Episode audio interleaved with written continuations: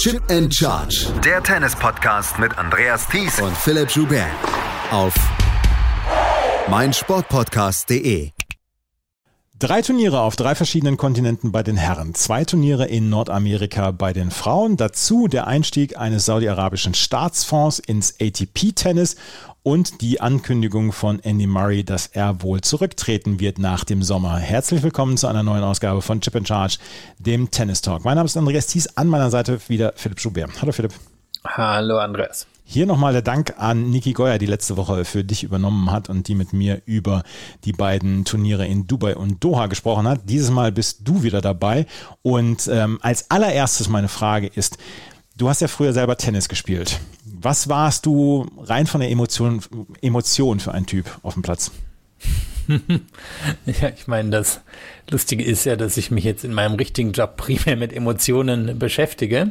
Ähm, von daher kann ich da jetzt einigermaßen professionell darauf zurückgucken oder, oder mich versuchen zu erinnern. Ähm, ja, ich meine, ich war, war sowieso ein sehr emotionales Kind, ne? Also ich war, war auch schon eher so das äh, bockige, brüllende, ähm, auf den Nerv gehende Kind. Ich habe später auch noch relativ lange Fußball gespielt und ähm, bin ab meiner jetzt nicht großen technischen Begabung vom äh, Sturm nach und nach in die Abwehr zurückgerückt und mein primärer Job in der C-Jugend war, den gegnerischen Stürmer innerhalb der ersten drei Minuten aber mit einer Sense umzulegen und ihn dann anzubrüllen, weil ich damals schon 15 Zentimeter größer war. Ja. Jetzt kannst du dir ungefähr vorstellen, wie ich beim Sport war. Hast du Schläger geschmissen beim, beim Tennis? Äh, na, also da hat meine Eltern aber kein Geld für. Also ich habe Schläger geschmissen beim Tischtennis. Ich habe 30 Jahre dezent, Tischtennis. Dezent weniger Geld, dass man, glaube ich, Tischtennisschläger ja, steckt, absolut, oder? Absolut. Ähm, ja, aber auch der, der Schläger kostete 100, 120 Mark damals noch. Aber ähm, ich, war, ich war jemand, der sehr viel geschrien hat auch. Also ich kann mit jemandem wie Andrei Rublev durchaus ähm, sympathisieren und kann äh, sagen, ähm, dass, dass ich kann es nachvollziehen, wie er auf dem Platz reagiert und wie viel Energie er selber verbraucht, wenn er sich über sich ärgert. Dass er dann jetzt allerdings dann auch ähm, wieder andere Leute angeht, das geht so nicht und darüber sprechen wir nachher noch. Das ist ja schon eine der großen Geschichten dann des, äh, der letzten Woche gewesen. Ja, wahrscheinlich so die größte Mainstream-Geschichte. Ja. Ne? Haben wahrscheinlich viele irgendwie irgendwo mitbekommen. Ist wahrscheinlich, wenn wir jetzt in Amerika wären, wenn wir sagen, ist wahrscheinlich im Sportcenter gelaufen. Und ja, spannenderweise die, die ATP durch Tennis TV weiß ja auch, wie man solche Überschriften da genau auf YouTube setzt. Das klang dann auch schon, schon sehr dramatisch und hatte, glaube ich, auch schon irgendwie eine halbe Million Abrufe oder so, das Video. Also, die wussten das auch schon zu nutzen. Ja, und auch die Überschrift dieses Podcasts ist ja durchaus ein wenig ein wenig. Ähm, Du meinst, du hast gelernt? Ja, ich habe gelernt. Ich habe versucht zu lernen. Mal gucken, wie sich das auf die, auf die Downloadzahlen auswirkt dann jetzt. Wir werden natürlich jetzt hier gleich über die Herrenturniere sprechen, aber wir fangen natürlich an mit den Damenturnieren. Austin in Texas und San Diego in Kalifornien. Das waren die beiden Orte der Frauen, die letzte Woche bespielt worden sind. Und Philipp, was als erstes können wir sagen, nachdem wir ein Abu Dhabi ein 500er erlebt haben, in Doha und Dubai 2000er, jetzt wieder ein 500er. Das, die Besetzung dieses Turniers hat ein bisschen darunter gelitten, dass es das vierte hochpreisige Turnier der WTA in vier Wochen war. Ja, und sind wir ehrlich, es sind natürlich jetzt auch von den Preisgeldern her nicht wirklich die Äquivalente zu den Herren. Also es wird jetzt hier nicht der ganz große Goldtopf aufgeschraubt, sondern vielleicht der, der mittlere Silbertopf oder so. Ich kann mir vorstellen, dass sich da dann auch nicht jeder Star von anziehen lässt, aber es war jetzt natürlich für ein paar, die entweder zurückgekommen sind oder nochmal eine Chance gesucht haben, vor dem Sunshine Double eine schöne Chance, das auszuprobieren. Es waren auch ein paar Spielerinnen dabei, wo man gesagt hat, okay, das, die haben wir länger nicht mehr gesehen. Caroline Wozniacki war zum Beispiel mit einer Wildcard angetreten, ist in der ersten Runde gegen Anna Blinkova ausgeschieden. Julie Niemeyer, die in den letzten Wochen äh, mehrere Turniere in Mexiko gespielt hatte, ITF-Turniere und sich da so ein bisschen nach oben gespielt hatte, ist hier durch die Quali durchgegangen, hatte dann die zweite Runde erreicht, hatte in zwei Sätzen dann gegen Jessica Pegula verloren. Auch andere Spielerinnen, die durch die Qualifikation durchgekommen waren, sehen wir bei größeren Turnieren wahrscheinlich erstmal nicht. Marina Melnikova und Marina Stakusic zum Beispiel. Das waren zwei Spielerinnen, die davon profitiert haben, dass sie dort dann auf eher schwächere Konkurrenz getroffen sind. Am Ende standen Marta Kostiuk und Katie Bolter im Finale und das ist ein Überraschungsfinale, aber wir können sagen, sowohl Katie Bolter als auch Marta Kostiuk ähm, haben jetzt in den letzten Monaten unter Beweis gestellt, dass sie zur entweder erweiterten Weltspitze im Fall von Katie Bolter oder direkt in die Weltspitze vorstoßen können, wie zum Beispiel Marta Kostiuk. Ja, und ich muss zugeben, ich gucke ein bisschen unterschiedlich auf die beiden und habe mich in dieser Woche auch nochmal gefragt, ob das unfair ist. Ich halte Bolter jetzt für eine relativ biedere Spielerin. Also irgendwie nichts richtig Besonderes. Vielleicht muss ich das revidieren, gerade langfristig, mal schauen. Sie hatte sehr viele Verletzungen in den letzten Jahren, hat also nie die Chance gehabt, sich so richtig zu entwickeln.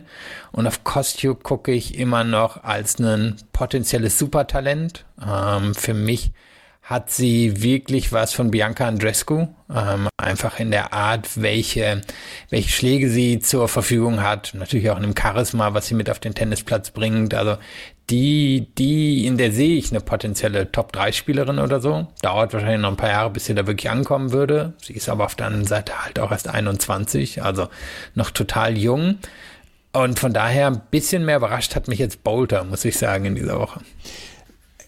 Kate Bol äh, Katie Bolter hat hier eine wirklich gute Woche gehabt. Sie hat äh, in der ersten Runde gegen Lesia Zurenko gewonnen, dann gegen Beatrice Hartmeier gewonnen und dann gegen Donna Vekic und dann gegen Emma Navarro. Das heißt alles Konkurrenz, die eigentlich vielleicht so ein kleines bisschen höher als sie angesiedelt worden wäre, wenn man jetzt von Lesia Zurenko dann auch noch absieht. Aber Haddad Meyer zu besiegen, dann Donna Vekic, die vorher eine gute Woche gezeigt hatte und die vor allen Dingen auch in den letzten Wochen stark gespielt hatte, das war ein erstes äh, Ausrufezeichen. Und ich habe das Match gestern kommentiert zwischen Katie Bolter und Emma Navarro da hat Bolter von der ersten Sekunde an die Pace übernommen und Emma Navarro war am Ende sogar ein kleines bisschen planlos, wie sie hier Punkte machen könnte. Das hat Bolter von oben runter gespielt und zwar mit einer ziemlichen Power. Es gab letztes Jahr einen Beitrag in einem ich weiß gar nicht, in was für einem Magazin, in so einem Hochglanzmagazin in Großbritannien. Und da war Katie Bolter zusammen mit Jack Draper auf dem Cover und äh, da stand dann drunter die neuen Superstars des britischen Tennis. Ich will jetzt noch nicht so weit gehen, um Katie Bolter in den Superstar-Status reinzuheben, aber das britische Tennis, das dürstet nach neuen Namen, vor allen Dingen, weil Emma Raducanu die Erwartungen jetzt nach die, ihrem US Open Sieg nicht so ganz erfüllen konnte. Ähm, die gucken da schon sehr drauf. Und Katie Bolter hat gestern so ein bisschen oder in dieser Woche so ein bisschen das erste Ausrufezeichen gesetzt und steht jetzt unter den Top 40 in der Welt. Ja, und gilt halt wirklich seit Jahren als Talent gilt als eine, die vor allem auf schnelleren Belegen in der Vergangenheit sehr gute Resultate geholt hat, hat auch mit den besten ersten Aufschlag auf der Tour. Ich würde mal sagen, so Top 10, Top 15, aber darüber hinaus jetzt nichts, was so direkt ins Auge sticht. Außer und das muss man sagen, sie ist schon in der Lage, eine relativ hohe Intensität und Tempo zu gehen. Und das einigermaßen fehlerfrei, wenn sie so einen Lauf hat. Und ich würde mal sagen, dass sie auch ein bisschen in dem Match gegen Emma Navarro passiert, wo sie einfach in der Lage war, ein hohes Tempo zu gehen ähm, und Navarro nicht die Winkel zu geben, die Navarro gerne hat. Navarro ist halt physisch, macht den Court ein bisschen breit, ähm, spielt ja fast so ein bisschen eine Art von Sandplatztennis auch auf Hardcourt. Und dann kommt eine Bolter daher, wenn sie wirklich gut in Form ist, spielt hier viel die Linien entlang, spielt tief, fällt den Druck hoch und hat eben diesen tollen Aufschlag. Und eben nichts, was so sehr ins Auge sticht, wie jetzt zum Beispiel bei einer Kostjuk, wo, wo es sehr evident ist, welche Talente die so hat. Aber es ist natürlich eine Art von Tennis, gerade im modernen Damentennis, mit dem man ziemlich weit kommen kann. Ich frage mich eben, ist sie jetzt wirklich eine, die zum Beispiel in die Top 20 aufsteigen kann? Da habe ich noch so meine Zweifel. Und auf der anderen Seite muss ich dann eben wirklich zugeben und mich unter Umständen auch revidieren. Ich hätte sie jetzt auch nicht unbedingt in ein, in ein 500er-Finale kommen sehen. Sie hat letztes Jahr auf Rasen gut ausgesehen. Ähm, Nottingham hat sie da gewonnen mhm. und dann ganz okay gespielt in den Monaten danach und dann jetzt diesen guten Saisonstart, aber eben noch nichts, wo ich dachte, ja, jetzt, jetzt kommt der nächste Schritt wollte sich vielleicht nicht von ihrem Freund abhängen lassen, der ja im Moment dann für sehr viel Aufsehen sorgt auf der Männertour, Alex de Minor, der mit Katie Bolter zusammen ist. Über den sprechen wir gleich noch. Marta Kostik auf der anderen. Hört man übrigens Bolter mittlerweile an, wenn man darauf achtet. Ein leichter australischer ähm, Akzent mittlerweile hier drin. Ja, ja das, das kommt davon. Ne? Ja. Marta Kostik auf der anderen Seite hat hier wirklich ein gutes Turnier gespielt. Erste Runde Ann Lee, drei Sätze, dann gegen Taylor Preston gewonnen, dann gegen Anastasia Pavluchenko, war ein sehr intensives Duell, 3-6, 6-4, 6-3 und dann das Match gegen Jessica Pegula. Das hatte sie, da stand sie 0 zu 2 im Head-to-Head -Head und hatte das letzte Match 0-6 und 2-6 verloren und im ersten Satz hatte sie bis zum 1 zu 5 quasi keine Chance und Kostjuk war total außer sich, also wirklich außer sich. Sie hat vier, fünf Mal den Schläger geschmissen und hat hinterher dann auch im Interview gesagt, ja, ich war so nervös und ich wollte nicht schon wieder so klar verlieren und dann war ich sehr unzufrieden mit meiner Leistung. Ja, das hat man gesehen, dass sie sehr unzufrieden mit ihrer Leistung war, aber ab dem Zeitpunkt, wo sie dann so ein bisschen ruhiger war, wo sie dann auch ihren ersten Aufschlag wieder durchgebracht hat, da war sie dann die bessere Spieler und hat Jessica Pegula dann am Ende komplett auseinandergespielt. 7-6-6-1 hieß es am Ende im Halbfinale und das war ein Statement von Marta Kostjuk. Jessica Pegula, das war das erste Turnier nach den Australian Open für sie und das erste Turnier nach ihrer Trennung von David Witt. Aber trotzdem, im zweiten Satz war sie quasi chancenlos gegen Kostjuk, die komplett die Power übernommen hat und äh, komplett die Initiative übernommen hat in diesem Match. Ja, und zeitgleich gut gemischt hat. Also da waren ja auch mal Mondbälle drin, mhm. da waren generell höhere oder von, von Spin getragene Bälle drin. Das ist ja auch das, was Kostiuk auszeichnet. Also ich würde mal tippen, irgendwie auf der Tour eine Top 10 größter Werkzeugkoffer. Jetzt ist natürlich, das hört sich dann immer so, so toll an, als, ähm, als sei nur das das Talent, was einen nach oben bringen kann. Aber häufig sind ja die oben, die irgendwie drei Sachen herausragend gut können und den Rest ganz okay. Und ähm, sie kann, würde ich sagen, zehn Sachen ziemlich bis sehr gut. Das Herausragende fehlt vielleicht noch in ihrem Spiel. Und daher kann es sein, dass sie immer in den Ranking-Regionen irgendwo zwischen 15 und 30 hängen bleibt und es nie nach oben schafft, weil das ist häufig das Los derjenigen, die, die wirklich viel können. Und das wird sich unter Umständen noch bei ihr herausschälen. Ist sie, ist sie eine, die irgendwas ganz besonders kann oder zwei Sachen ganz besonders kann? Wir werden sehen, was sie kann ähm, ist eben wirklich dieses, da, da kommt's her, dieses variable Spiel. Also, die kann ja auch alleine auf einer Vorhand irgendwie einen ordentlichen Spin-Cross, die kann die Linie entlang gehen, die kann den flach machen, die kann einen Winkel da reinsetzen, ähm, die kann relativ vernünftig slicen auf beiden Seiten, die hat einen ganz guten Aufschlag, die ist ziemlich gut am Netz. Ähm, mir fällt immer wieder auf, sie hat einen ziemlich guten Überkopfball. Also alles Möglichkeiten, die sie hat. Ähm, nicht unbedingt immer Möglichkeiten, von denen sie, glaube ich, weiß, wie sie die unbedingt einsetzen muss. Und sie ist eben eine, die dazu tendiert, auch mal die Nerven zu schmeißen. Nicht nur hier, sondern wir erinnern uns auch an das Viertelfinale Australian Open. Das war gegen Goff, ne? Und mhm. das war ja dieses schlechte Match, kann man nicht anders sagen, wo beide schlecht gespielt haben und sie aber eigentlich das ganze Match oder pff, wahrscheinlich 95 Prozent des Matches ähm, die bessere Spielerin war und das am Ende noch verliert. Und das passiert ihr relativ häufig. Und man darf nicht vergessen, wie jung sie ist, weil sie damals eben wirklich als 15-Jährige bei den Australian Open so ein bisschen herausgestochen ist. Aber sie ist 21, sie ist noch keine 27. Nur, ja, eben, weiß nicht, ob sie den Weg ganz nach oben finden wird, aber sie bereichert eben auf dieselbe Art, finde ich, die Tour, wie Andrescus äh, ja, lange Zeit getan hat, während sie gespielt hat. Marta Kostjuk und Katie Bolter standen also im Finale. Lass uns noch über Jessica Pegula sprechen. Die hatte hier das Halbfinale erreicht, nachdem sie gegen Juli Niemeyer und Anna Blinkova gewonnen hatte. Dann war sie gegen Kostjuk über weite Strecken nach dem, 1, nach dem 5 zu 1 quasi chancenlos. Es war ihr erstes Turnier nach der Trennung von David Witt. Sie hat jetzt mit Mark Merklein und Mark Knowles zwei Coaches, die sich um sie kümmern. Und ähm, sie hat gesagt, sie möchte sich in ein paar Jahren, wenn die Karriere zu Ende ist, nicht vorwerfen, dass sie ähm, nicht genug getan hätte. David Witt hat nach der Trennung äh, gesagt, er sei aus allen Wolken gefallen, dass sie beiden sich getrennt haben, vor allen Dingen, weil sie auch befreundet waren und weil sie eine sehr gute Arbeitsatmosphäre waren, äh, hatten. Jessica Pegula ist jetzt 30 und ähm, hat sich dann vielleicht gedacht, ja, ich möchte einfach irgendwann mal ein Halbfinale eines Grand Slam erreichen, weil das hat sie bislang noch nicht geschafft. Und ähm, dass sie dann wirklich alles versucht, das kann ich schon nachvollziehen, war trotzdem ein bold Move, oder? Ja, 100 Prozent. Ähm, jetzt war es ja auch nicht so, dass sie direkt den Supercoach in der Hinterhand hatte. Mhm. Ähm, ich meine, Knowles ist einer der besten Doppelspieler der Welt gewesen, jemand, der Erfahrung hat, aber jetzt auch noch nicht herausgestochen ist als der Übercoach. Ähm, zugeben mir anderer Coach Name mal gehört, aber auch mal Doppelspieler jetzt, gewesen, Top ja, 50. Aber habe ich jetzt gar keine große Assoziation zu, muss ich sagen. Knowles war jemand bekannt als Taktiker, jemand, der der ähm, sehr viel aus seinen Möglichkeiten gemacht hat. Also der, der sagt mir jetzt ehrlicherweise mehr. Und ich fand jetzt hier in dem Turnier, war ich wirklich bis zu diesem 5-1 im Halbfinale sehr beeindruckt. Hätte sie das hier gewonnen, hätte ich wirklich gesagt Chapeau, weil gucken wir uns den Januar an, der ist nicht gut gelaufen.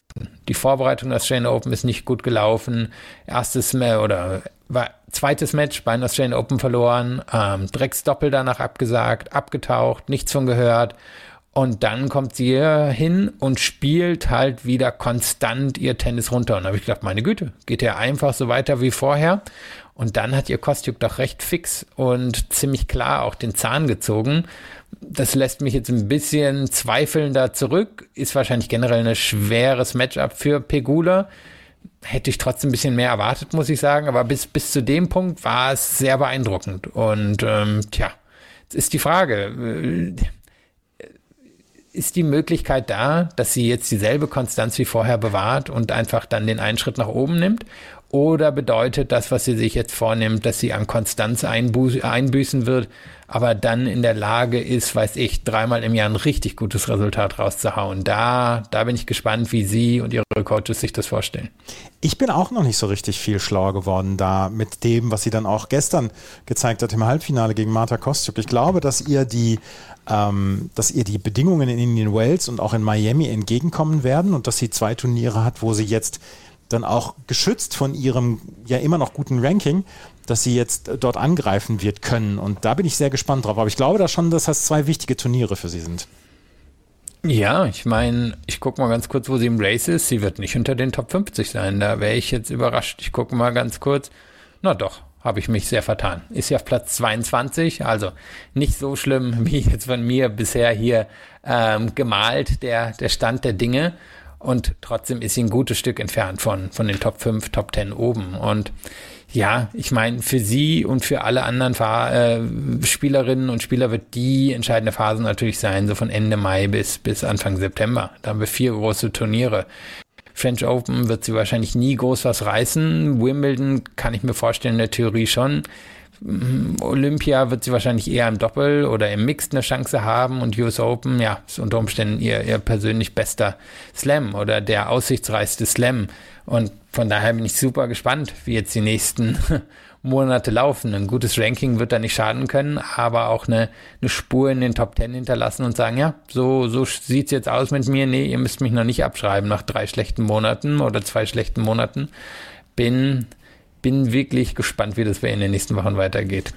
Ein paar Worte noch zu Emma Navarro. Ich habe sie gestern im Kommentar dann auch ähm, so ein bisschen eingepreist als die wahrscheinlich unbekannteste Spielerin unter den Top 30 der äh, WTA-Weltrangliste. Hatte hier das Halbfinale erreicht, nachdem sie gegen Katerina Sinjakova und Dara Saville gewonnen hatte. In der, Im Halbfinale hatte sie kaum eine Chance. Bei Emma Navarro äh, beeindruckt mich immer wieder, wie ruhig sie eigentlich bleibt, beziehungsweise wie ähm, ja, wie, wie stoisch sie ihr Spiel durchzieht. Das ist jetzt nicht unbedingt das Spiel, was, was alle, äh, wo alle aufgucken, wo alle sagen, wow, was für eine Power oder so. Aber das ist ein sehr stetes Spiel und äh, Navarro hat sich letztes Jahr mit knapp 100 Matches, die sie gespielt hat, einfach in diese Position gespielt. Sie wird dieses Jahr viel verteidigen müssen und das wird eine ganze Menge Arbeit für sie.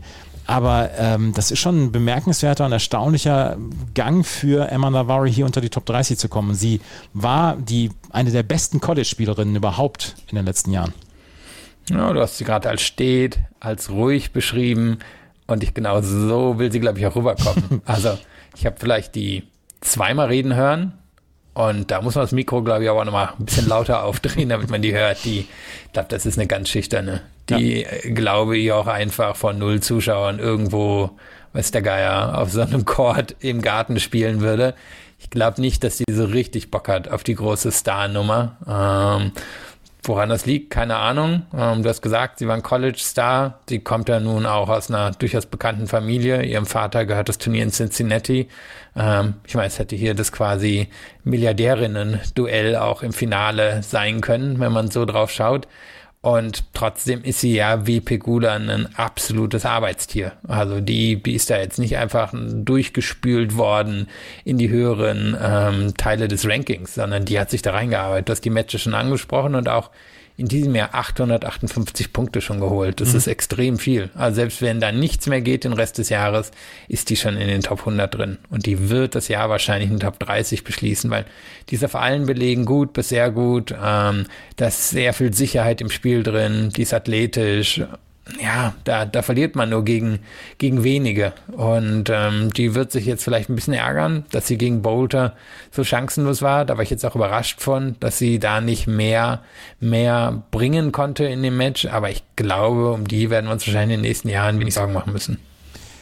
Das ist das Turnier in, äh, in San Diego gewesen, in Austin. Das Turnier war ein 250er Turnier und wo wir eben darüber gesprochen haben, dass das 500er Turnier in San Diego nicht wirklich gut besetzt war, müssen wir darüber sprechen, dass in Austin äh, die an 1 gesetzte Angelina Kalinina die 32. in der Weltrangliste ist. Also das war wirklich nicht so richtig gut besetzt. Ähm, die achte oder die an 8 gesetzte Spielerin Yue Yuan war an die 69 der Weltrangliste und ähm, das war ein Turnier, was so ein bisschen unter Ausschluss der Öffentlichkeit geführt worden ist. Letztes Jahr hatte Marta Kostjuk das gewonnen, du hast es vorhin angesprochen. In diesem Fall stand, oder in diesem Jahr standen sich Yu Yuan und Ji Wang äh, gegenüber. Nicht zu verwechseln mit Wang Jinyu, die äh, ist dann nochmal eine andere. Ji Wang hatte sich gegen Angelina Kalinina im Halbfinale durchgesetzt und traf jetzt auf Yu Yuan, die hatte gegen Anna-Karolina Schmiedlova im Halbfinale gewonnen. Wir können über ein bisschen über die anderen Stories dann auch nochmal drüber gehen. Wir können natürlich über Yuan und ähm, Wang Jiyu noch drüber sprechen, aber ich würde gerne noch einmal ansprechen, Anastasia Sevastova ist zurück. Ja, mal gucken, wie lange sie jetzt aber auch schon wieder raus ist. Ne? Ja. Denn die, ähm, ja, hat zwei sehr gute Matches bestritten, sah auch gegen Schmiedlova wie die bessere, also Anna Carolina Schmiedlova im ähm, Viertelfinale wie die bessere Spielerin aus. Und dann im zweiten Satz war es vorbei. Mhm. Und ähm, hat jetzt, wenn ich es richtig gesehen habe, auch schon aus Indian Wells rausgezogen. Ähm, war das für dich einzuschätzen? War das eine Bänderverletzung? Wahrscheinlich, ne? Ja, es schien so zu sein und ähm, es sah wohl nicht gut aus in dem Fall. Das ist äh, sehr schade und Anastasia Sevastova, die gerade nach Schwangerschaft dann noch zurückgekommen war, das können wir dann auch mal gerade sagen, hatte hier gegen Sloane Stevens, die an zwei gesetzt war, in zwei Sätzen gewonnen. Das war wirklich ein guter Sieg und ähm, ich hoffe nicht, dass es wirklich lange dauert, bis sie wieder zurückkommt. Na, muss man gucken, ne? 32, ja. ähm, wirkte immer noch topfit, hatte immer noch dieses super cleane Spiel, also einfach eine technisch richtig gute Spielerin, die den Ball immer noch sehr gut verteilt, ähm, die jetzt nicht mehr ganz so streng mit sich selber wirkte, wie, wie in der Vergangenheit. muss man natürlich schauen, wie sich das entwickelt.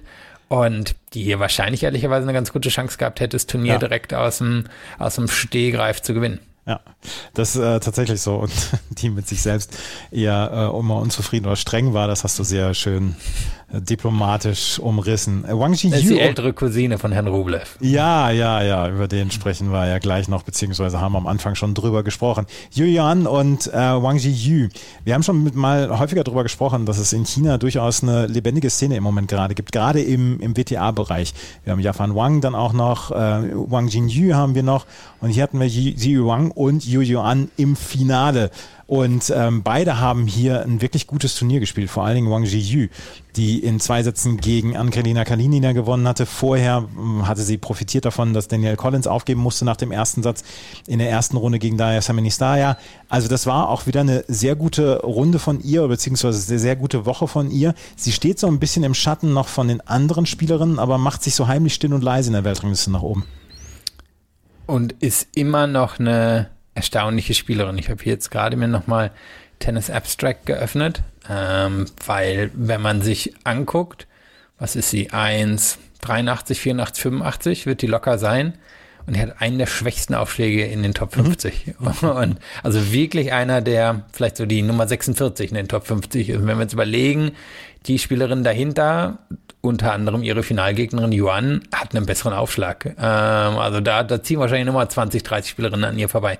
Und das ist äh, komplett erstaunlich, dass ihr da einiges abgeht. Die ist eine, die ist gut von der Grundlinie und ähm, ist eine Linkshänderin, die den Platz gut öffnen kann, die viele Bälle zurückbekommt, aber wo man sich so denkt, naja, also mit deiner Körpergröße müsstest du doch äh, eigentlich deiner Landsfrau hier wirklich ähm, nach, äh, also Kinwin Zheng müsste sie doch nacheifern können. Irgendwie, ich guck mal kurz, Kinwin Zheng gewinnt, glaube ich, 18 Prozent mehr Punkte hinter dem ersten Aufschlag. Ja. Und ähm, das, das müsste eigentlich möglich sein für sie, das zu schaffen. Und wenn es nur 5 Prozent sind, daran zu rücken, dann wäre sie wahrscheinlich eine Top 20 Spielerin. Also das erstaunt mich immer wieder. Hat ein gutes Jahr. Wir hatten in Huayin schon mal über sie geredet, in Thailand, wo sie da im Finale stand gegen äh, Diana Schneider, aber das fällt mir immer wieder auf mit dem Aufschlag. Ja, aber insgesamt kann man sagen, dass äh, Ji Wang ins, insgesamt ein sehr gutes Jahr bislang hat. Und äh, das müssen wir einfach so sagen. Und äh, du hast es gesagt, der Aufschlag ist wirklich nicht gut. Und ähm, der, an dem sollte sie arbeiten. Aber ist doch eigentlich schön, wenn man äh, Dinge hat, an denen man so offensichtlich arbeiten kann.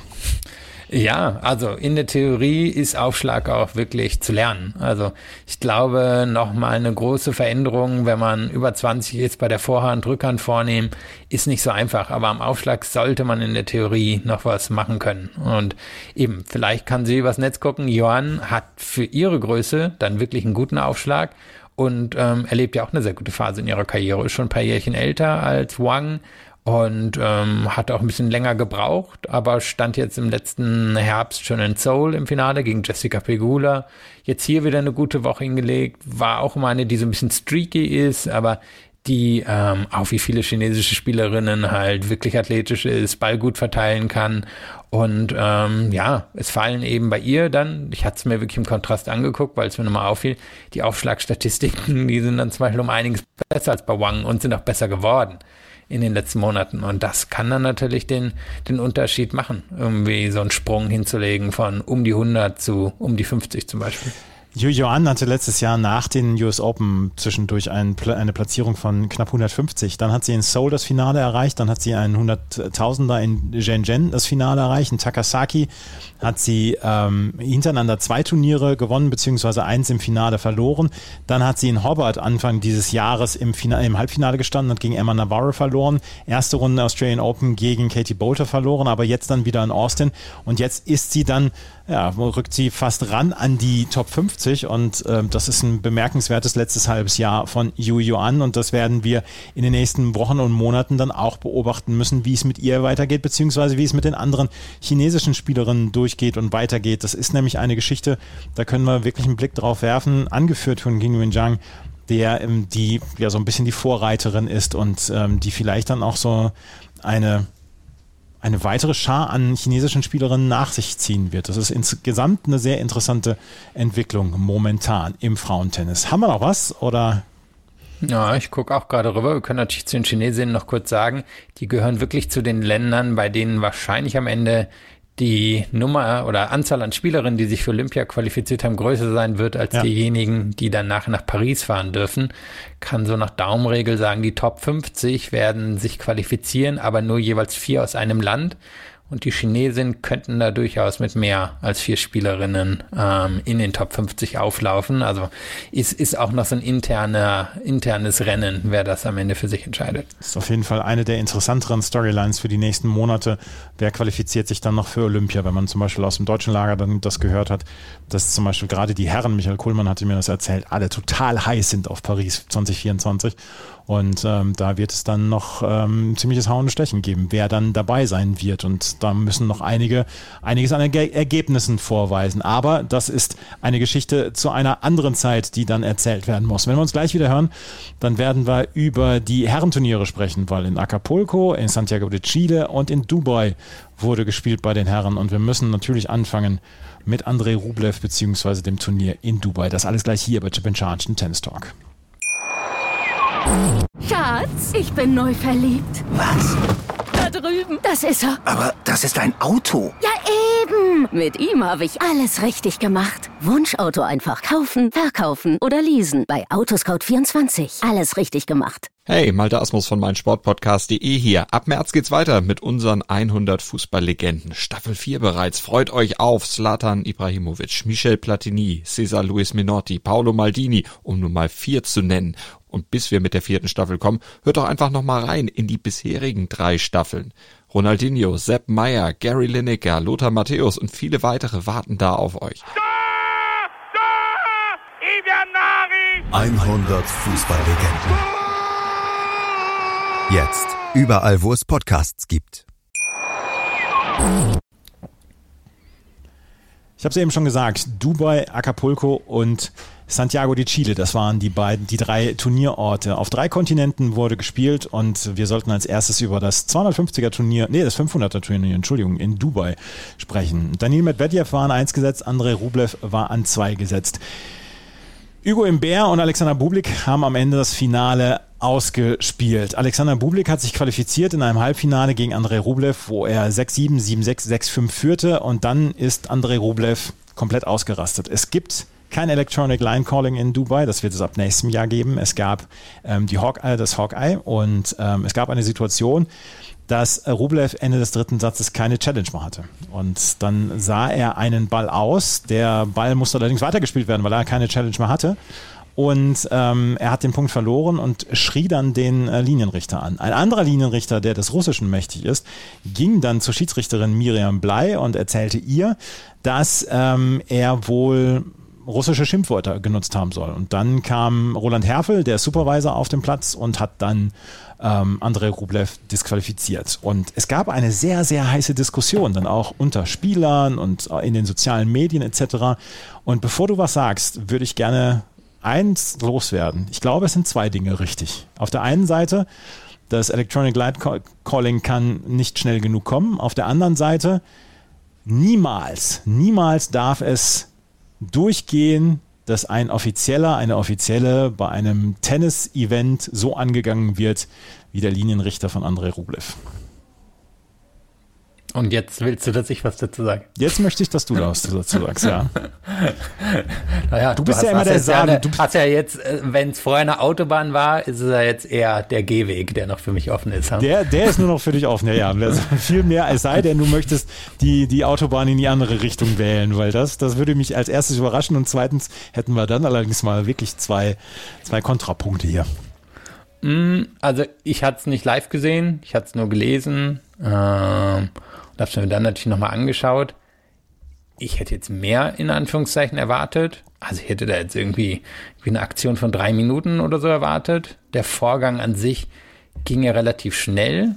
Ähm, und spannend war ja jetzt, ähm, wäre es auch zur Disqualifikation gekommen, wenn jemand nicht Russisch verstanden hätte. Das, das ist ja das Spannende mhm. an der Geschichte. Oder wäre das dann durchgegangen? Weil, sind wir ehrlich, wir sehen solche Sachen natürlich schon häufiger im Tennis. Jetzt nicht so direkt, dass sich jemand aufbaut von einem Offiziellen, aber alleine wie Stuhlschiedsrichter und Schiedsrichterinnen häufiger angebrüllt werden. Also da, da geht ja, na, da wird, da wird schon einiges rausgelassen. Es erinnert mich manchmal so ein bisschen an meine Arbeit an der Schule. Da da kommt auch äh, häufig viel Ärger von Schülern und Schülerinnen raus und das ist auch okay, der, der darf manchmal raus und daran erinnert es mich. Und von daher war ich eben jetzt, äh, war für mich jetzt eben die Frage, war es die Wortwahl? Und ich würde jetzt mal tippen, dass es die, die Wortwahl war. Und ich meine, in dem äh, Moment, wo der Supervisor dazu gerufen wird, ist die Sache auch eigentlich schon durch. Ähm, dann, dann ist er quasi schon qualifiziert und ich meine, das Interessanterer ist jetzt so ein bisschen die, die Folgen, die Rublev für sich daraus zieht. Also eben, wir haben so viel gesehen, dass sich die Wut, die auf dem Platz da ist, weil neben dem Platz wirkt er irgendwie wie so ein total friedlicher Typ. Also mhm. das ist, glaube ich, ja niemand, dem man jetzt irgendwie Arroganz oder was weiß ich unterstellen würde. Und ähm, ist jetzt halt die Frage, ne? Überraschend, dass nachdem sich der Ärger so häufig nach innen gerichtet hat, er sich jetzt doch so nach außen gerichtet hat. Das mit den Schlägern habe ich mir jetzt gefühlt häufiger gesehen. Also vielleicht ist der Druck im Moment besonders groß bei ihm und jetzt wird ja interessant sein, was er für Folgen daraus zieht, weil er scheint mir schon ein Typ zu sein, der, der da wahrscheinlich Folgen daraus ziehen wird oder zumindest was wird ändern wollen. Ich kann mir eigentlich nicht vorstellen, dass ihm das jetzt eine Situation war, bei die er jetzt einfach irgendwie hinwegguckt oder so. Ist übrigens am zweiten Jahrestag des Ausfalls von Alexander Zverev in Acapulco passiert.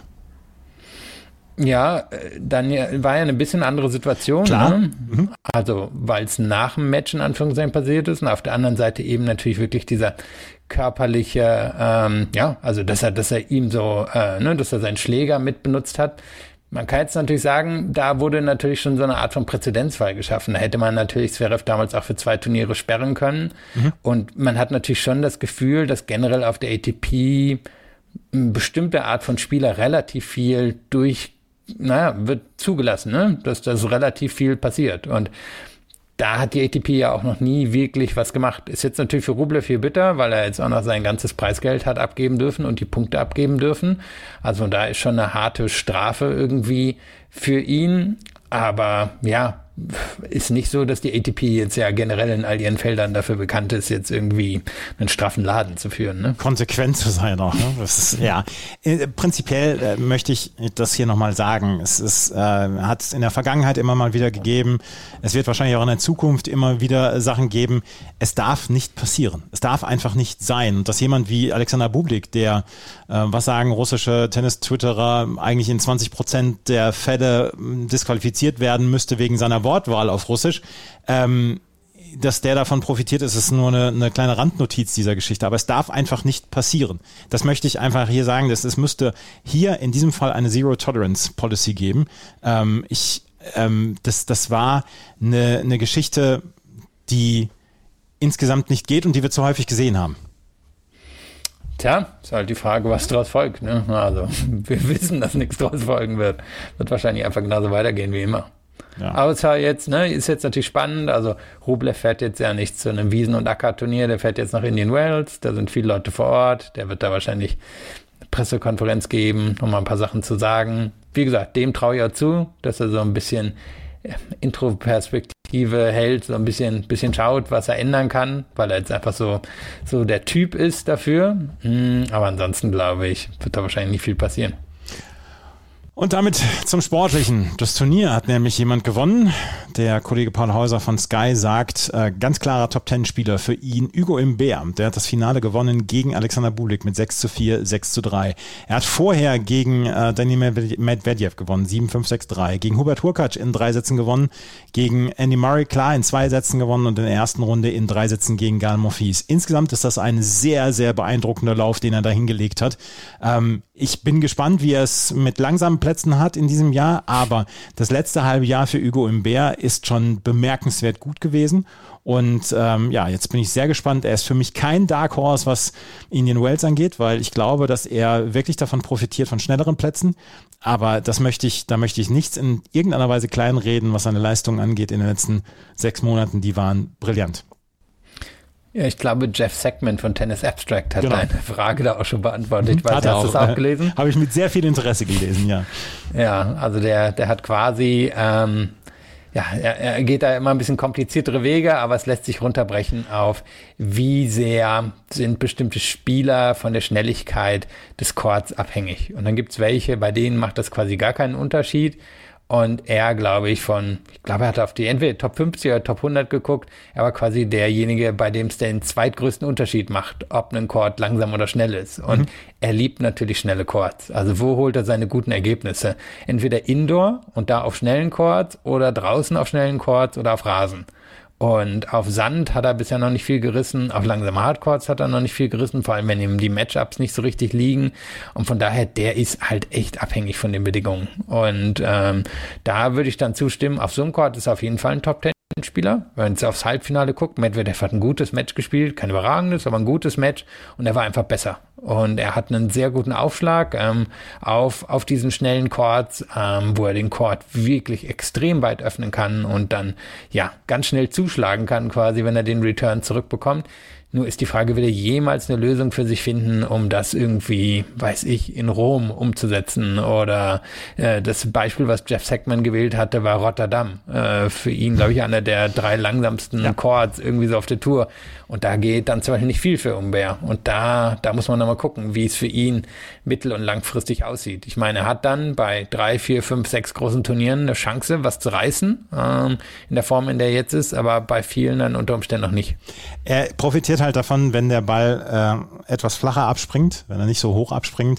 Da kann er mit seinem Linkshänderaufschlag und mit diesem, diesem flachen Spiel kann er natürlich extrem viel punkten. Und das hat er gut gemacht in dieser, in dieser Form. Und wenn es, wenn er so ein in Anführungsstrichen Saisonarbeiter sein sollte, der wirklich auf diesen schnellen Plätzen dann reüssieren kann, ja, dann sollte ihm das niemand vorwerfen. Aber es ist wirklich interessant zu sehen, wie die, die nächsten sechs Monate dann laufen werden. Und das ist gleich schon mal der erste Härtetest dann jetzt in Indian Wells, weil es gibt kaum einen langsameren Hartplatz als Indian Wells und Rotterdam war in den letzten Jahren ähnlich langsam wie der in Indian Wells. Aber insgesamt können wir sagen, dass diese Woche wirklich famos war und gerade dieser Sieg gegen Daniel Medvedev, das ist einfach, da kann man sagen, okay, das ist so ein kleines Meisterstück, gerade auf so einem schnellen Platz. Medvedev hatte Probleme mit dem Aufschlag, er hat ähm, irgendwie 15 kmh langsamer aufgeschlagen als zu seinen besten Zeiten, aber trotzdem muss man ihn erstmal auch besiegen auf so einem Platz. Ja, und ich fand Medvedev hat gut gespielt. Also war, war kein herausragendes Match, war nicht die Form, die wir teilweise bei den Australian Open gesehen haben, aber er hat mindestens eines Top-10-Spielers würdig gespielt. Und Humbert war einfach der bessere Spieler. Und das hat ja auch durchaus unterhaltsame Elemente in dem Match drin, eben wirklich, wo er, ähm, ja, beide, beide waren relativ viel am Netz. Und ähm, Humbert ist halt jemand, der, der schon sehr kleine Spots quasi auf dem Platz finden kann und da den Ball unterbringt und so. Also war, war richtig gut und man muss ja auch sagen, er hat dann im Finale gegen Bublik bestanden. Und Bublik ist auch, wo wir von Spielern sprechen, die schnelle Chords mögen, da fällt Bublik natürlich auch total rein. Und ähm, ist da wahrscheinlich auch einer der 15 Besten oder so auf der Tour. Und da war für Bär für mich dann im Finale auch schon relativ klar der bessere Spieler. Also ja. das war, waren ja eigentlich drei gute Leistung hintereinander, wenn wir jetzt nämlich auch noch aufs Viertelfinale gucken. Ich glaube, das dürfen wir dann auch nicht vergessen in der Kollektion, denn da hat er Hurkacz besiegt, der ja. auf so einem Court auch wirklich schwer zu besiegen ist. Und da hat er drei, drei oder vier Matchbälle abgewehrt. Und das auf spektakuläre Art und Weise. Also das war teilweise von Hurkacz aufgeschlagen und das Match hat er auch noch gedreht. Also hat er dreimal hintereinander richtig gute Leistung gebracht. Hurkacz, der ähm, eine Serie von neun Tiebreaks hintereinander jetzt gespielt hat, über die letzten beiden Turniere hinweg in Doha und in Dubai. Ähm, aber der ähm, hier, ja, nicht so allzu gut gespielt hatte. Wir sprechen gleich noch über Hurkacz. Aber wir müssen als erstes noch über Alexander Bublik sprechen. Äh, wird Alexander Bublik seriös? Oh, weiß ich nicht. ist halt Frage, ob es muss. Ne? Ähm, also sagen wir so, er hat halt einfach ein Spiel auf schnellen Chords, ist es halt einfach, dadurch, dass er so improvisieren kann und dass er so gute Reflexe hat, hat er natürlich Vorteile. Und ich glaube, er hat verstanden, auf welchen Chords er er das ernsthaft angehen muss und auf welchen er alleine aufgrund seiner Voraussetzung eben wahrscheinlich kein Top 50 Spieler ist und dann halt ein Top 10 Spieler, was das Thema Unterhaltung ist, ist. Und ich glaube, so geht er das jetzt ein bisschen an. Also ich wäre jetzt auch nicht überrascht, wenn wir das nächste Mal so richtig von dem irgendwie in Stuttgart oder Halle hören und dann wieder irgendwo in Cincinnati oder so. Ähm, ja, ich erwarte jetzt von dem nicht viel. Sunshine Double oder vielleicht noch in Madrid oder so. Aber wäre jetzt nicht überrascht, wenn wir bis Wimbledon vielleicht nur fünf Siege von ihm sehen würden. Na, Moment, Halle wird er verteidigen. Ja, ja, gut, stimmt. Und Stuttgart kann er auch was reißen. Also, sagen wir, sagen wir bis zum Ende der French Open ja. haben wir da jetzt nicht mehr als fünf Siege sehen.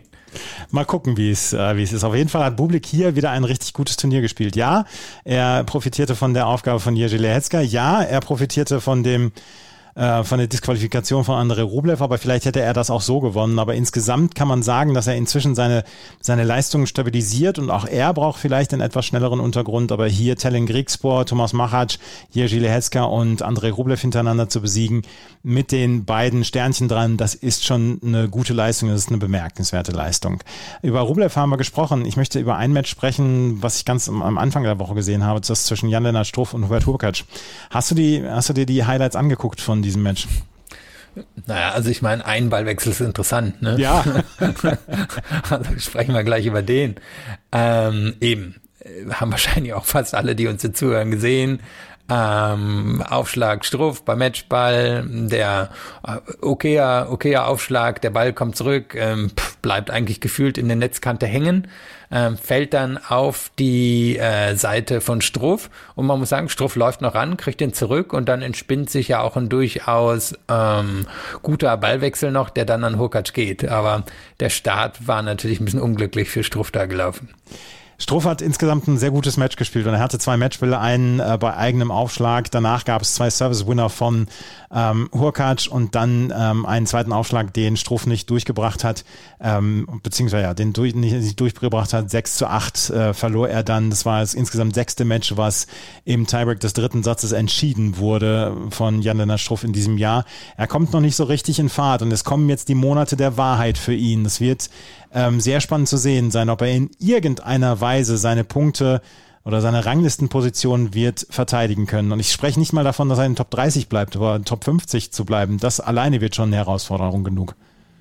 Ja, und in dieser Olympia-Rangliste, die wir jetzt schon ein paar Mal angesprochen haben, die quasi mit der Rasensaison begonnen hat und Ende French Open dann aufhört, also das, das ist der Zeitraum, den man sich für Olympia qualifizieren kann, ist also irgendwie zwischen 70 und 80. Und mhm. will er noch in die Top 50 rein, dann wird er aber echt noch einige Punkte holen müssen. Ich gucke jetzt mal genau, er ist auf Platz 78 und auf Platz 50 sind schon gute 250, 300 Punkte Unterschied. Also da da wird er sich arg strecken müssen, um da noch hinzukommen, weil die anderen ja auch nicht einfach stehen.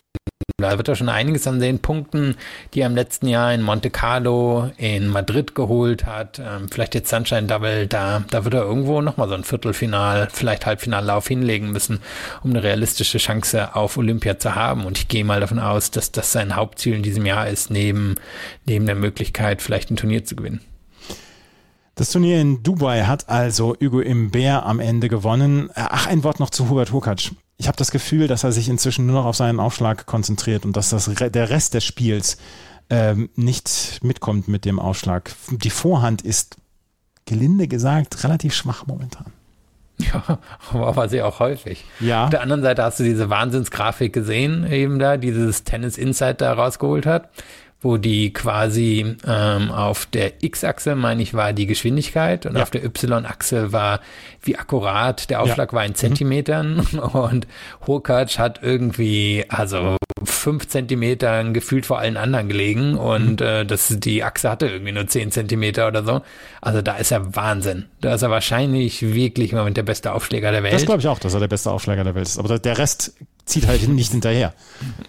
Ja, und es sah ja zwischendrin besser aus. Letzter Herbst hier, was wir gesehen haben in China, als er da in Shanghai gewonnen hat, in den Wochen danach, das sah besser aus, aber er fällt halt, er ist halt einer von diesen großen Männern mit einer passiven, passiven Einstellung zum Tennismatch, ne? Und ähm, ja, so richtig scheint er nicht rauszukommen. Ja, wir kennen auch jemanden aus Deutschland, der so eine etwas passivere Einstellung davon hat. Dessen Rückhand und Vorhand ist trotzdem besser als die von Hurkacz. Ne? Ja, das, darum ist er halt auch drei Plätze weiter oben der Weltrangliste ja, ja. oder vier oder wie viel mhm. zum Ende sind. Ja, das ist allerdings dann auch richtig. Ja, Dubai hat auf jeden Fall Hugo im Berg gewonnen.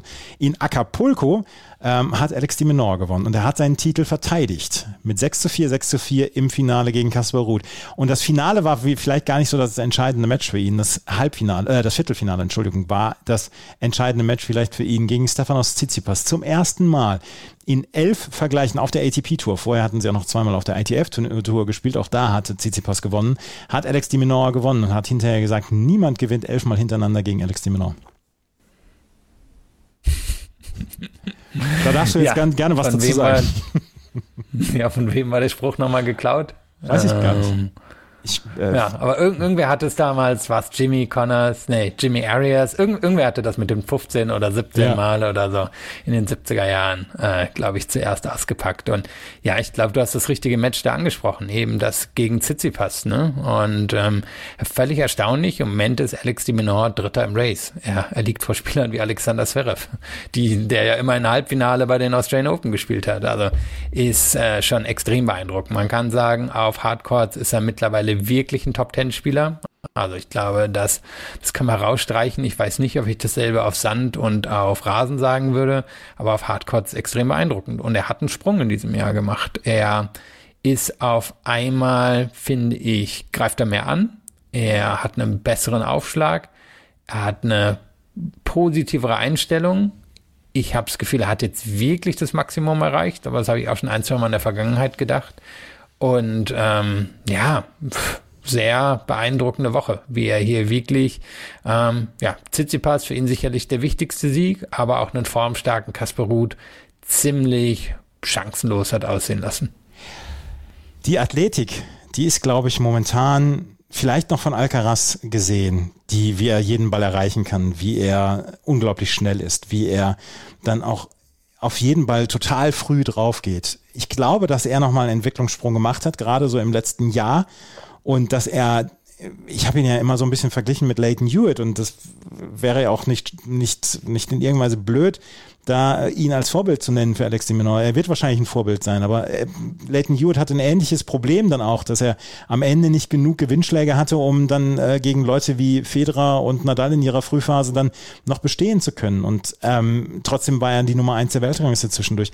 Aber die Athletik, die macht mich einfach fertig, wie, wie groß die ist, wie er an jeden Ball drankommt und wie unglaublich schnell er auf den Beinen ist und wie aggressiv er im Moment spielt. Es ist immer noch kein Schlag dabei, wo man sagt, den, mit dem haut er jeden Spieler vom Platz. Aber der Rest des, des Packages, das stimmt einfach so überragend momentan. Ja, nimmt den Ball halt sehr früh, ne? Ähm, oder wenn er Chance hat, geht ein Court rein, nimmt den Ball früh, ist in der Lage, Winkel zu kreieren. Und die sind ja ein total probates Mittel, um ähm, ja, um einen Punkt zu gewinnen. Vor allem, wenn man eben nicht die Power hat, um einfach die Linien entlang oder oder ähm, ja, das, das, das über die Grundschläge direkt zu entscheiden, macht man es halt über die Winkel und die Netzangriffe. Und beides kann er mittlerweile richtig gut. Und ja, wir sehen wahrscheinlich jetzt ein bisschen die, die Peak-Form von ihm. Und das war bei Hewitt ja auch so. Der war so zwischen, ich sag mal, 20 und 25 hat er die Hochphase seiner Karriere gehabt und dann ging es relativ schnell ähm, nicht zu Ende, aber dass, dass er dann doch wieder eher zurückgefallen ist im Vergleich zur absoluten Spitze. Und hier scheinen wir jetzt so die Phase in der Karriere von, von ähm, Dimenor zu sehen. Im Finale besiegt er Kaspar Ruth und der hatte im letzten Jahr große Probleme auf Hartplätzen. In diesem Jahr hat er schon mal einen richtig guten Start in dieses Jahr gehabt. Er musste sehr viel kämpfen gegen Christopher Eubanks in der ersten Runde, gegen Dujan Lajovic, gegen Ben Shelton, richtig guter Sieg für ihn und auch gegen Holger Rune, gegen einen am Ende wieder körperlich etwas eingeschränkten Holger Rune, der wieder über Krämpfe klagte, ähm, gewann er, um in zwei Sätzen dann gegen Alex de Menor zu verlieren. Aber der Saisonstart von Kaspar Ruth, den können wir, glaube ich, als gelungen bezeichnen. Ja, ich hatte ihn ja bei den Australian Open irgendwie schon so fast als Dark Horse mhm. auf dem Zettel. Das ist dann nicht so richtig gelungen. Aber insgesamt kann man auch bei ihm sagen, aggressivere Einstellung, positivere Einstellung, Top Ten, obwohl noch nicht auf Sand gespielt in diesem Jahr. Ich würde auch erwarten, dass er sich bei den Masters-Turnieren auf Sand in diesem Jahr besser verkauft als im letzten Jahr. Also ja, eigentlich, wenn nicht viel schief geht, können wir wahrscheinlich Top Ten Ende des Jahres schon für ihn buchen, weil er irgendwo auf Sand irgendwie seine 2.000, 3.000 Punkte holen wird normalerweise und ist, ist beeindruckend. Also war natürlich jetzt hier, wenn man heraufstreicht, irgendwie so der, der Sieg gegen Rune, ähm, dem, dem scheint er wirklich im Kopf zu sitzen. Da hat er ja auch einen Break dann im dritten Satz noch aufgeholt und ähm, ja, hat ihn nachher so ein bisschen verhungern lassen, wie es ihm jetzt schon mehrfach gelungen ist. Aber insgesamt waren die letzten zwei, drei Wochen einfach von, von Ruth richtig gut. Und dem sollte es jetzt auch liegen, was wir jetzt an eher langsamen Chords in Indian Wells Miami bekommen. Und dann beginnt die Sandplatzsaison. Und wäre nicht überraschend, wenn der irgendwie im Race als Top 5 Spieler nach Paris geht. Aber er wird Olympia dieses Jahr wahrscheinlich nicht auslassen. nee, wird da wahrscheinlich auch zu den Favoriten gehören. Ja. Also, ähm, es ist Sandplatz, es ist Paris, es ist, ja. Ja, und da muss man sagen, mein, der ist wahrscheinlich so, naja, es wird immer Nadal sein, der der größte Spezialist bei den French Open sein wird, aber es könnte dann jetzt irgendwann mit Abstand jemand sein wie wie ähm, Ruth. Gibt auch andere Spieler, denen das besser liegt als andere Grand Slam Turniere, jemand wie Zverev. Aber da ist dann nochmal ein total krasser Unterschied, wie sehr ihm das alles da liegt. Und das sehe ich jetzt auch nicht, dass das weggehen wird bei ihm. Ein Wort zu Alexander Zverev, der hatte in der ersten Runde gegen Daniel Altmaier in drei Sätzen verloren und der Auftritt war am Ende sehr schwach. Ich glaube, das können wir einfach mal so sagen. Es war kein guter Auftritt von Alexander Zverev, der jetzt ähm, in Los Cabos und in Acapulco hintereinander ähm, zwei Auftritte hatte, die ihn wahrscheinlich nicht so ganz zufriedenstellen, obwohl diese Woche in, ähm, in Los Cabos war okay, wo er im Halbfinale dann ausgeschieden war. Hier, das war dann doch ein sehr schwacher Auftritt. Ja, man sah ja dann auch im Netz, dass er nicht ganz so glücklich war. Nee, ne? war nicht, nee. ja, ich meine, wenn wir ehrlich sind, wir können jetzt wahrscheinlich schon ziemlich genau die Saison von Zverev voraussagen. Irgendwie, irgendwie wiederholt sich das Muster ja. Also wir hatten einen sehr guten Start, Da hatten wir jetzt so zwei Turniere, die nicht gelaufen sind. Wäre jetzt auch aber nicht überrascht, wenn im Sunshine Double nicht so viel läuft, auch in Monte Carlo noch nicht. In Madrid wird er wieder um Turniersieg mitspielen. In Rom gibt es wahrscheinlich wieder ein Halbfinale. French Open gibt's Halbfinale. In Halle wird er was reißen. Wimbledon geht da wieder zweite Runde raus. Also einen kann man es ja durchsagen. Dann gibt's irgendwie Bronze bei den Olympischen Spielen, dann zwei schwache Auftritte bei den US Open. Da geht er Viertelfinale raus und am Ende ist er Nummer 5 der Welt. Also irgendwie so läuft das Jahr eigentlich seit Jahren. Und dazu gehören halt immer diese Schwächephasen und die gehören einfach zu Zverev dazu. Ich kann mir nicht vorstellen, dass der sich jetzt mit Ende 20 ähm, da, da groß ändern wird. Das ist halt einfach Teil, Teil von Zverev. Die einhändige Rückhand, ähm, dass er die nicht mehr beschäftigen konnte von Daniel Altmaier, das hat mich dann doch, doch etwas ratlos zurückgelassen. Auf jeden Fall hier ist er in der ersten Runde ausgeschieden und das Turnier hat gewonnen am Ende. Alex de Menor im Finale gegen Kasper Ruth. Und dann haben wir noch ein Turnier in Santiago de Chile gehabt. Hast du gesehen, was das für unglaubliche Bedingungen dazwischendurch waren? Also, ich habe gedacht, du spielst auf die Szene der Woche. Nee, auf die Szene kommen wir gleich noch zu sprechen. Aber ähm, es waren, es waren am Anfang der Woche waren lustige Bilder zu sehen, wo der Ball gar nicht mehr abgesprungen ist auf dem Sandplatz. Zwischendurch solche Platzfehler waren da drin. Ja, ist nicht so gut gelaufen, ne?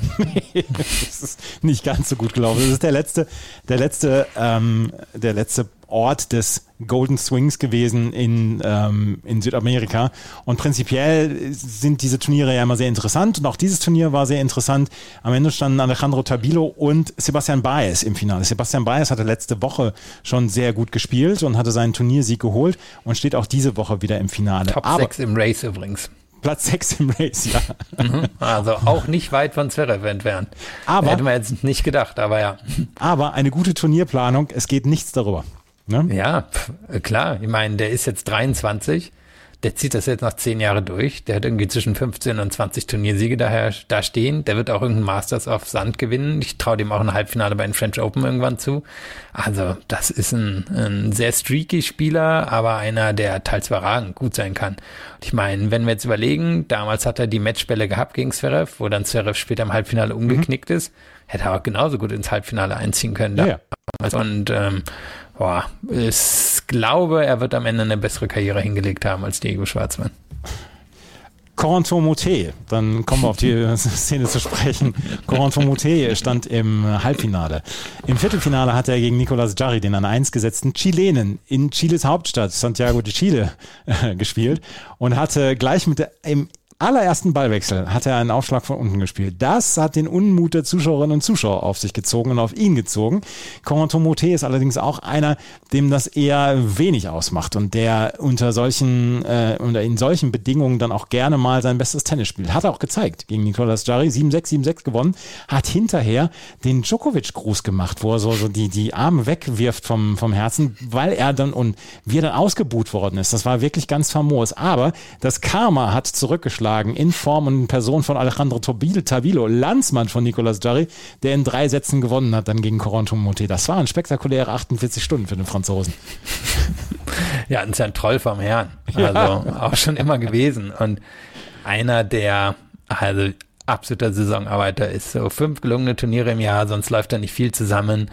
Ähm, eben, liebt das Trollen, hat danach auf Twitter irgendwie sowas geschrieben. Ich wollte Liebe statt Hass bringen, was weiß ich und so. Also, der, der, also, und du, du hast schon beschrieben, er hat Djokovic gemacht, aber er hat ja dann auch die, die Verneigungsgeste gemacht, er hat die Kusshände wie Agassi gemacht. Also, also eigentlich ein Best-of aller einer ähm, Verbeugung, was weiß ich, da für 40 Sekunden gebracht. Und ähm, man muss sagen, wegen dem Match, keine Ahnung, haben ihm drei Leute applaudiert, wenn es hochkommt. Ne? War irgendwie sein Coach und noch irgendwer. Und ansonsten haben die den ja komplett ausgeschwiegen oder ausgebuht. Und ich glaube, der fand das so gut, der hatte so einen Spaß dran gehabt. Ja. Und ähm, ja, Jarry war ja auch ein bisschen bisschen pissig da im Netz. Ne? Ja, das, das war er. Das war er. Der war nicht äh, einverstanden mit dem mit der Verhaltensweise von Corentin Moté. Aber wie gesagt, das Karma hat zurückgeschlagen. Alejandro Tabilo hat dann das übernommen und hat in drei Sätzen gewonnen und stand jetzt im Finale gegen Sebastian Baez. Alejandro Tabilo, der von den kanadischen Journalisten ganz, ganz gerne dann als einer der Iren dann auch genannt wird, weil er, ich glaube, eine kanadische Mutter hat. Auf Aber jeden ich glaub, Fall. auch aufgewachsen ist, ne? Ja, auch, auch aufgewachsen ist in Kanada und er gilt quasi als Halbkanadier. Auf jeden Fall, der hatte hier ein sehr gutes Turnier dann und hat am Ende im Finale gestanden gegen Sebastian Baez. Zu dem Zeitpunkt, wo wir hier aufnehmen, auch das ähm, Match noch nicht beendet, leider. Haben wir sonst noch was zu diesem, äh, zu dieser ja, Geschichte? Ja, also ich meine, ist natürlich irgendwie, ne, also der, der Andy Murray-Tweet, wo die Meinung jetzt nicht ganz so unpopulär war, wie er getan hat, Ja. ähm, dass das Tennis in Südamerika natürlich wunderbar ist. Wir wissen allerdings auch, ähm, ja, die ökonomischen Bedingungen stimmen da halt wahrscheinlich im Moment auch nicht unbedingt, um so, so ein Turnier im Moment in der Form durchzuziehen. Und ähm, ja, die ATP geht dahin, wo es Geld gibt. Und ähm, von daher werden wir da kein Tausender-Turnier sehen. Trotzdem ist es natürlich mit dem Sun, äh, Sunshine, Sunshine Swing. So, Golden Swing heißt eine- Golden Ja. Swing. Sunshine Double, recht. Golden Swing. Ja, ja, ja, da, da habe ich gerade einige Sachen durcheinander gebracht. Aber ist natürlich immer noch eine, eine tolle Sache. Sind wir uns ja auch alle einig. Ja, sind wir uns auf jeden Fall einig. Dass, äh, diese vier Turniere machen immer großen Spaß und äh, auch dieses Jahr waren diese vier Wochen wieder sehr spektakulär. Ach so, wir können noch drüber sprechen. Arthur Fies hat dann auch den, den Schiedsrichter mal seine Meinung gegeigt und äh, so die ein oder andere F-Bomb losgelassen, weil er dann auch mit dem Platz nicht einverstanden war im Match gegen Pedro Martinez. Hatte dann verloren, aber ähm, der Supervisor war dann da und hatte sich das dessen angenommen. Es ist nicht so ausfällig geworden wie oder ausfallend geworden wie bei Andrei Rublev. Insgesamt Und war er es hat sich entschuldigt. muss er hat sich sagen. entschuldigt, genau. Und es waren insgesamt eine Woche mit extrem vielen Geschichten auf der ATP-Tour. Also ähm, bislang eine der Wochen auf der ATP-Tour außerhalb der Grand Slams, beziehungsweise des Grand Slams, die mir am meisten Spaß gemacht hat, weil das war, ja, das war so sehr gutes Tennis. Es war 24 Stunden Tennis vor allen Dingen auch. Und es war ähm, mit sehr vielen Geschichten verbunden. Und deswegen haben wir uns ein bisschen länger jetzt um die Herren gekümmert. Gleich, wenn wir uns nochmal wieder hören, dann werden wir über den Deal der ATP mit einem saudischen Investmentfonds unterhalten und dann auch noch über Andy Murrays nahendes Karriereende sprechen. Das alles gleich hier bei Chip in Charge, dem Tennis Talk.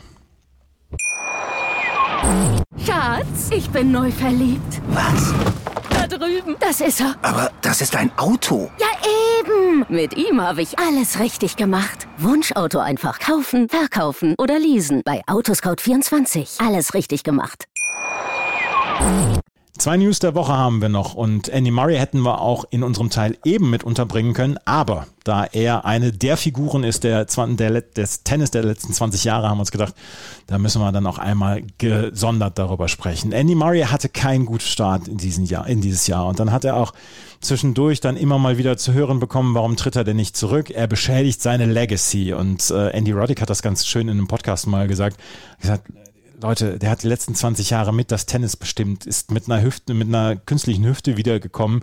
Und ähm, wenn wir in 15 Jahren auf seine Karriere draufschauen, wird niemand sagen, oh, dieses eine Match in Montpellier, das war aber ganz schön, ganz schön bitter. Und damit hat er, hat er seine Karriere so ein bisschen ähm, ja, runtergebracht. Drei Grand Slams hat er dann am Ende dann doch noch gewonnen und äh, war zwischendurch Weltranglisten Erster und war in einer Zeit da, wo er zu den Big Four dann ja auch gehörte, ähm, mit Novak Djokovic, mit Rafael Nadal und mit Roger Federer. Und er hat jetzt gesagt in Dubai in der letzten Woche, dass er wohl nicht mehr viel länger als den Sommer spielen wird, dass er gerne nochmal Olympia spielen wollen würde und dass er natürlich Wimbledon spielen wird, aber er sieht sich momentan nicht länger als den Sommer spielen. Das ist die Karriereende-Ankündigung von Andy Murray, die wir 2019 schon zum ersten Mal gesehen haben, damals mit einem spektakulären Video. Ich hoffe, es gibt nicht nochmal ein spektakuläres Video. Nee, und wir können auch davon ausgehen, direkter wird es nicht mehr werden. Also er hat zwar gesagt, naja, wenns letzte da ist, sagt das vielleicht, vielleicht sagt das auch nicht. Aber viel mehr würde sich hier nicht festlegen lassen, glaube ich. Ähm, denn gewinnt er in diesem Jahr noch Wimbledon, dann spielt er wahrscheinlich noch ein Jährchen. Ähm, er wird in diesem Jahr nicht Wimbledon gewinnen, also wird er wahrscheinlich nicht spielen. Aber ich glaube, er will sich auch nicht festlegen, wo er zurücktreten wird. Also er wird für ähm, die Olympischen Spiele sicherlich eine Wildcard bekommen. Er ist zweifacher Sieger. Also da, da wird er schon dran teilnehmen. Das, denke ich, wird sich einen Weg finden lassen. Ähm, Wimbledon wird er schauen, wie er da mit eben der bestmöglichen Form reingeht. US Open wird als ehemaliger Sieger, denke ich, auch nochmal spielen. Und dann glaube ich, ist im Anschluss auch nochmal Davis Cup. Da kann ich mir vorstellen, dass er dann zum Beispiel zurücktreten würde. Das könnte ich mir auch vorstellen. Ähm, er war etwas genervt denn jetzt auch von der ständigen Fragerei, wann er denn jetzt sein Karriereende bringen würde. Und er hat gesagt, er hatte auch keine Lust mehr darauf zu antworten. Ähm, aber ähm, er würde jetzt, er würde jetzt das letzte Mal darauf antworten und er sagte dann, dass er wohl nicht länger als den Sommer spielen würde. Ähm, lass uns noch einmal gerade darüber sprechen. Wann ist dir Andy Murray das erste Mal aufgefallen und was hast du an seinem Tennis am meisten geschätzt? Wir werden wahrscheinlich im Sommer dann nochmal eine Sondersendung darüber bringen, aber ähm, so ein bisschen deine größten Erinnerungen an Andy Murray, wo wir jetzt schon mal darauf vorbereiten können, dass er seine Karriere beendet. Ja, erste große Erinnerung sicherlich das Match damals in Wimbledon gegen Nalbandian. Müsste mhm. jetzt nochmal nachgucken, ob es Nalbandian gewesen ist. Müsste so 2-3, 2-4, vielleicht war es auch 2-5 gewesen sein, ähm, wo er damals noch so krass gekrampft hat und so. Und ähm, ja, äh, er auch sehr spannend an ihm gewesen. Er, er und die britische Presse haben sich sehr aneinander abgearbeitet und Darüber hinaus oder während dieses Prozesses hat sich aber auch sein, sein Profil sehr geschärft. Also am Anfang war er so fast so ein bisschen so ein Witzbold. Ähm, da jetzt natürlich eine berühmte Erinnerung, gerade in Großbritannien, ist diese Geschichte geblieben bei der Fußball-WM 2006, wo er gesagt hat, na, ist auf jeden Fall gegen die Engländer. Das kam nicht so richtig gut an damals. Und danach ist er auch ein bisschen ernsthafter so in seiner ganzen Art geworden und irgendwann ist er so ein bisschen das gute Gewissen des Tennis geworden und ich glaube, dessen war jetzt aber auch am Ende ein bisschen überdrüssig und wollte jetzt eigentlich, glaube ich, in Ruhe so ein bisschen seine, seine Arbeit verrichten. Und ähm, ja, ich war jetzt äh, natürlich dadurch, dass ich so lange in Großbritannien gelebt habe, äh, irgendwie, ne, war das ja quasi so ein bisschen der, der Heimspieler und dadurch war ich ja auch häufiger auf Pressekonferenzen bei ihm und ähm, ja, ja, ich meine, wahrscheinlich gibt es niemanden, der ihn nicht schätzt. Ne? Da, da wäre ich jetzt ein bisschen überrascht irgendwie, wenn es jemanden gäbe, der ihn, der ihn nicht mag oder ihn nicht interessant oder wichtig oder so findet.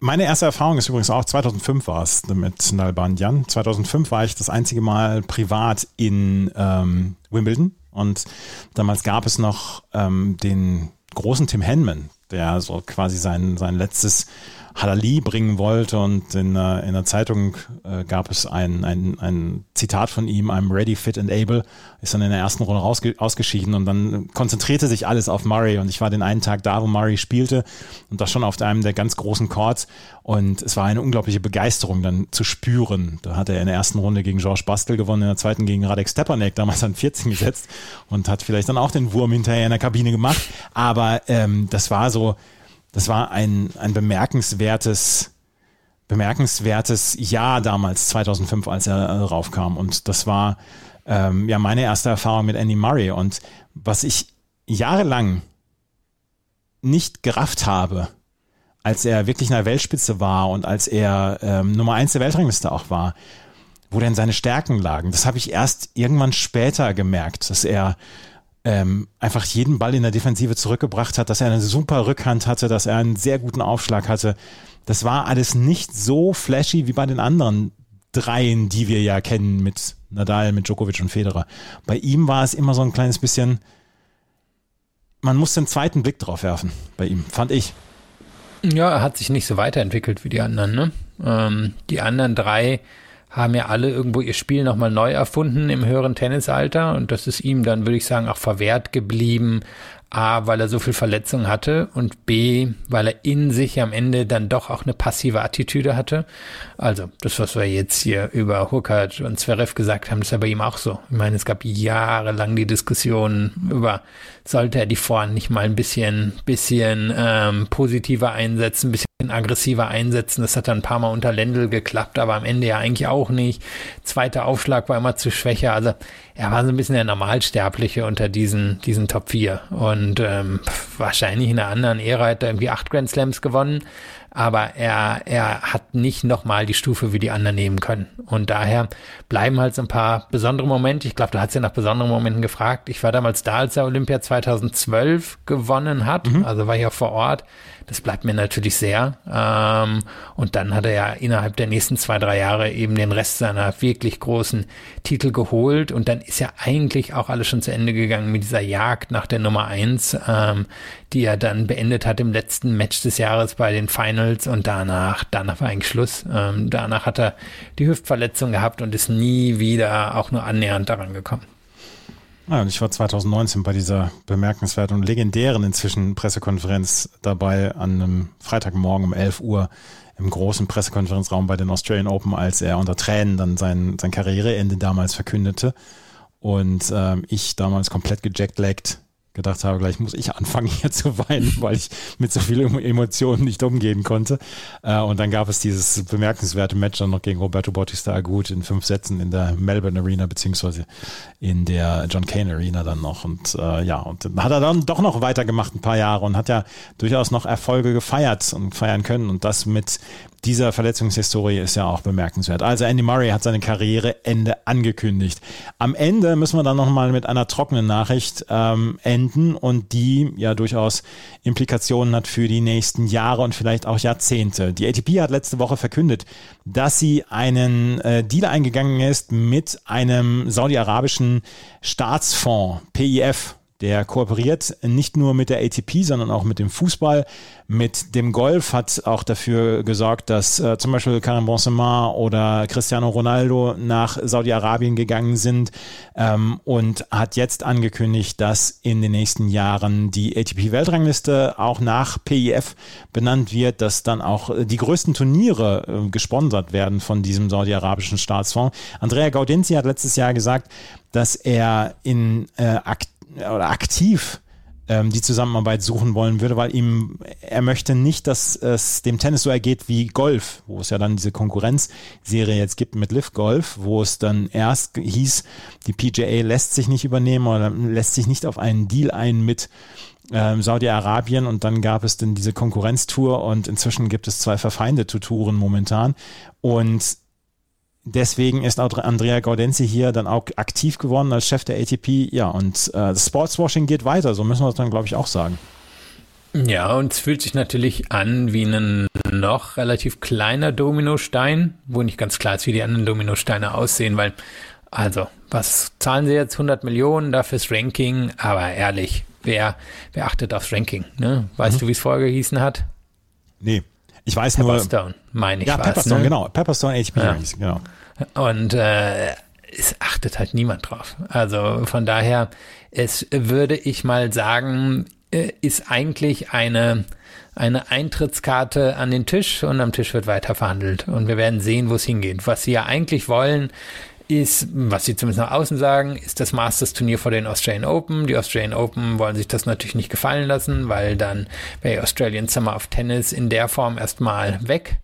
Und ähm, dann haben sie sich ja eben versucht, mit den anderen Grand Slam Turnieren zusammenzuschließen, um diese Premium Tour zu gründen. Das könnte natürlich sein, wenn es dazu kommt, dass die Saudis da ein Teil von sind oder kann auch sein, dass sie da kein Teil von sein sollen. Aber ich würde sagen, sie haben sich jetzt die Eintrittskarte gesichert. Und jetzt werden wir sehen, wo die Verhandlungen in den nächsten Wochen und Monaten hinführen. Jetzt haben sie da ihre 100 Millionen waren es jetzt, glaube ich, für gezahlt. Ähm, ist am Ende ein eher eher kleiner Betrag, auch auch ähm, was was die ATP angeht. Und wie gesagt, ich würde mal sagen, es war die war die Eintrittskarte und jetzt gucken wir mal, wo es wirklich hingeht. Und ich glaube, da wird es in den nächsten Monaten dann auch noch eine ganze Menge mehr an Geschichten geben rund um den Einstieg von Saudi-Arabien und ob äh, Saudi-Arabien dann das zehnte 1000er Turnier bekommen wird, das dann direkt vor den Australian Open stattfinden soll. Das steht zu diesem ja, Zeitpunkt noch nicht fest. Ich kann mir so vorstellen. Also, was hier sicherlich mindestens in den Deal noch reingeschrieben ist, so eine Geschichte wie nach Turin kriegen wir die ATP Finals und ähm, wir haben das erste Zugriffsrecht auf einen Tausender, wenn auf 10 erhöht wird, weil was ja gut möglich ist, auch wenn wir diese Premium Tour da bekommen, dann ist ja die Idee, dass 14, 15, 16, 17, mal gucken, wie viele große Turniere sind, dann hat man die neun bisherigen plus vier Grand Slams, sind wir bei 13, aha, hätten wir bei den Saudis ein 14, kommt vielleicht noch jemand rein und holt sich die Nummer 15 sehen. Also sowas kann ich mir vorstellen, dass das ähm, schon mal Teil des Deals ist, wir es jetzt aber noch nicht wissen. Das werden wir in den nächsten Monaten weiter beobachten. Das war es mit der heutigen Ausgabe von Chip and Charge, dem Tennis Talk. Wenn euch das gefällt, was wir machen, freuen wir uns wie immer über Bewertungen, Rezensionen bei iTunes und bei Spotify. Folgt uns auf Twitter, Instagram und Blue Sky. Und äh, wenn euch das so gut gefällt, dass ihr sagt, Mensch, den beiden möchte ich einen Kaffee ausgeben, dann könnt ihr das tun. In den Show Notes sind die Links zu Steady bzw. PayPal. In der nächsten Woche ist Indian Wales. Wir werden uns dann in zwei Wochen wieder hören mit allem rund um das Turnier in Indian Wells. Vielen Dank fürs Zuhören. Bis zum nächsten Mal. Auf Wiederhören. Chip and Charge. Der Tennis-Podcast mit Andreas Thies und Philipp Joubert. Auf meinsportpodcast.de. Schatz, ich bin neu verliebt. Was? Drüben. Das ist er. Aber das ist ein Auto. Ja, eben. Mit ihm habe ich alles richtig gemacht. Wunschauto einfach kaufen, verkaufen oder leasen. Bei Autoscout24. Alles richtig gemacht. Wie baut man eine harmonische Beziehung zu seinem Hund auf? Puh, gar nicht so leicht. Und deshalb frage ich nach, wie es anderen Hundeeltern gelingt, beziehungsweise wie die daran arbeiten.